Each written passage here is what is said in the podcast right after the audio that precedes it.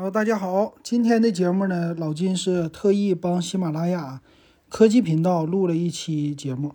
那最近呢，喜马拉雅科技频道它推出了一个活动，就是招科技观察家。然后这个是有一个群的，那我现在也是在那个群里。那我们的群友啊，就现在有三十多个、四十多个人了。那他们呢，不太知道应该发什么样的内容。那今天老金呢，作为呃在科技频道里边已经是待了四年，我的节目已经四年多了，所以我是对这个科技频道进行了很多的观察。那虽然我的这个节目《电子数码点评》在科技频道可能连前一百都没到这个热播榜，但是呢，还是有很多固定的听友的。那么也有一些心得。那我先来说啊，说这个最后的结果。那么科技频道应该说什么样的类型的东西？当然，第一个就是说科技的了，比如说数码类的产品啊，手机呀、电脑啊这样的东西啊，跟科技沾边的这些都可以说，这个属于时事类。那么另外呢，比如说现在这个他们家的分类，像什么互联网、五 G 啊、科普啊、生命啊、太空漫游、科技史、科幻、人工智能啊，还有区块链啊。那这些是什么方面呢？都是现在的跟科技相关的热点。那么这里也包括民生，也包括别的。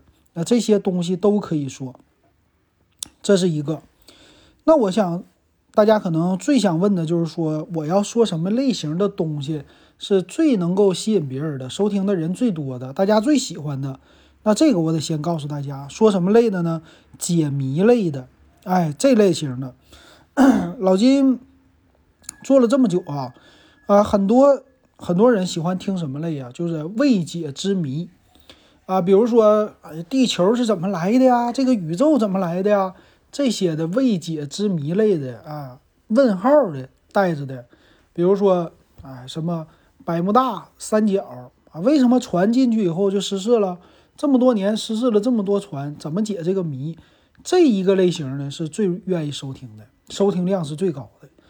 那还有一类型的呢，就是关于宇宙啊、太空科幻。那么这些视频呢，它其实它具有的一个呃特点呢，就是有点像书籍啊，或者是有点像知识类的节目。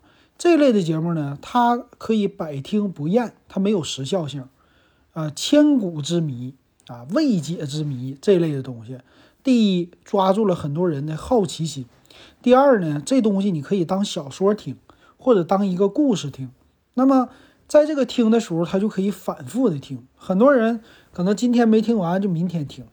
可是如果你只说一些现在流行的东西，比如说，哎，像老金似的，推出了什么最新的手机呀、最新的电脑啊，那么这个呢，属于是工具类的，就是别人在买这个手机、买这个电脑，他需要的时候，他会来查，他会来听。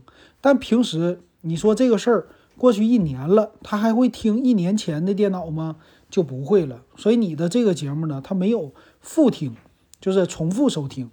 那么这样的话呢，你的专辑它的访问量和节目的收听量，它其实不大的，非常的小众的。啊，那你只要是去解谜了，或者说一些历史了，说这样的东西了，哎，他就值得反复的来收听了。然后再有一类呢，你可以做的专一一点儿啊。这科技类的我也看着，有的人就是专说区块链儿啊，专说某一类，这一类还是特别火的啊。这一类还是很多人他们都不了解的，但是呢，一直保持一个热度。那他只说这一个啊，就显着我非常的专业啊。这一类也挺有意思。然后还还有最后一类啊，最后一类的话就是有的人想说生活常识。比如说，哎，你看，像知识类的生活的常识啊，呃，比如说人为什么拉肚子呀，或者说呃其他的这些东西，你说说这个行不行？这个不行，这个不是科技类的，所以这个我不建议大家去说哈。那么科技类的这个排名靠前的，我们也可以去呃看看别的这个平台。一个类型的，我之前听的这四年的节目啊，第一个科技负能量。科技负能量呢，它是以这种专业的广播的角度去来做的。那广播员呢，他每天都根据科技的热点呢做很多。呃，时间不太长，三分钟、五分钟。但是呢，它的受众是从央广，就中央人民广播电台中国之声早上起来播的那个新闻纵横里边，它是很多用户从这儿来的，所以它的收听量特别的多。还有一类型的呢，属于是 IT 的新闻这一类的是短小精悍，可能时间呢控制在一分钟。油漆类的之前在喜马拉雅有一个叫一度密的科技点评，属于是早报类型的。这一类的很多人也听，啊，它的复听率不高，但是很多人喜欢。就是早晨起来七点钟，我打开我的这个喜马拉雅，那很多人哎一听啊，今天有什么新闻？那么这个呢，可能是两三分钟，但它的最大的特色就是中间带着点评，啊，就是出来一条新闻，它很好玩的一个点评，说一句。这个呢节目其实当时特别的火。但是做一段时间，他们就不做了。那当然了，可能跟其他方面有一些关系，这个我就不知道了。那么知识这类的东西呢，其实还是做的人不是特别多的。那大部分做的啊，我觉得可能就是探秘的了。我觉得这个是最适合的了。然后某些人你可以分析他，比如说你专说乔布斯、乔布斯啊，专说老罗，专说这些人物。全是科技类的人物，那科技类的人物太多了，都值得说。你可以说他们的生平，说他们的历史，还是那句话，你讲故事，讲故事来说，这个还是很多人愿意听。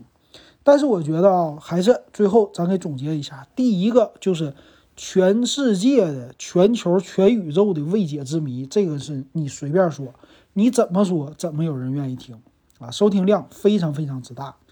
第二个。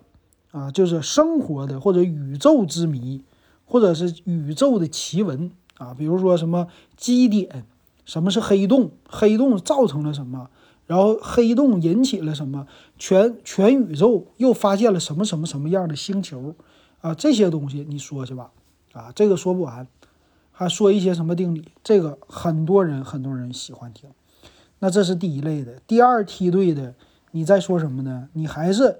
说这些以复听为主的，还是比如说说人物啊，说这些科学家、科技的人物，说这个是可以的啊。那最后一个才是像我说的，咱们说一些科技类的时事的热点啊这一类的东西。再有一类啊，除了未解之谜之外，我们还可以说一些科技的理论啊。有的有的节目呢，他就说科技的理论是什么？啊，我就懂得不太多啊。比如说特斯拉线圈儿，啊，这个是怎么来的？还有一些灯泡，灯泡最早的发明的，但是中间那个有一个灯丝，那个灯丝是怎么怎么怎么来的？这样的东西啊，这个东西也有人愿意听。那基本上科技类的差不多就是这个了。那剩下的官方建议的，他会分话题。喜马拉雅它经常。会把这个科技的分类给你分好，比如说现在的热点是五 G 呀，或者是什么呃自媒体呀、区块链啊这些的啊很多，还有什么新能源呐这些的，这个你可以说。但是这一类的东西呢，跟着官方走，听的人还是不是那么特别多。那要就纯粹的以你的兴趣为出发点了，你就是按照我的兴趣这么来录啊，有没有人听无所谓，我就喜欢就完事儿了。这也行，所以老金选的是哪一个呢？其实我选的这个赛道是最后一个啊，就是我的兴趣，我就喜欢数码，我就喜欢手机，我就喜欢汽车，所以我就说这个有没有收听量，我抱着一颗平常心，我也不为了赚钱，那为啥呀？我喜欢呢，我说完了以后我过瘾呢，过的这个瘾可是花多少钱都买不来的，过完了这个瘾之后解馋，哎，有的人。很多喜欢听车哥节目，说解懒解馋解腰酸，那么别人是你听的这个解，那可能说的人是不是累呀？但是老金这个是自己先解馋解懒解腰酸，然后才是你解馋解懒解腰酸，哎，这样的话我们就能坚持下去，坚持很长久啊，做了四年了，所以听咱们节目的人啊，还有咱们的群友啊，也是。你要是真想把一个专辑给它做好，做长时间，做到一个口碑、一个品牌，那么你必须去热爱它，你才能坚持不懈的给它说下去。行，今天希望这个节目对大家有帮助，咱们就说到这儿，感谢大家的收听。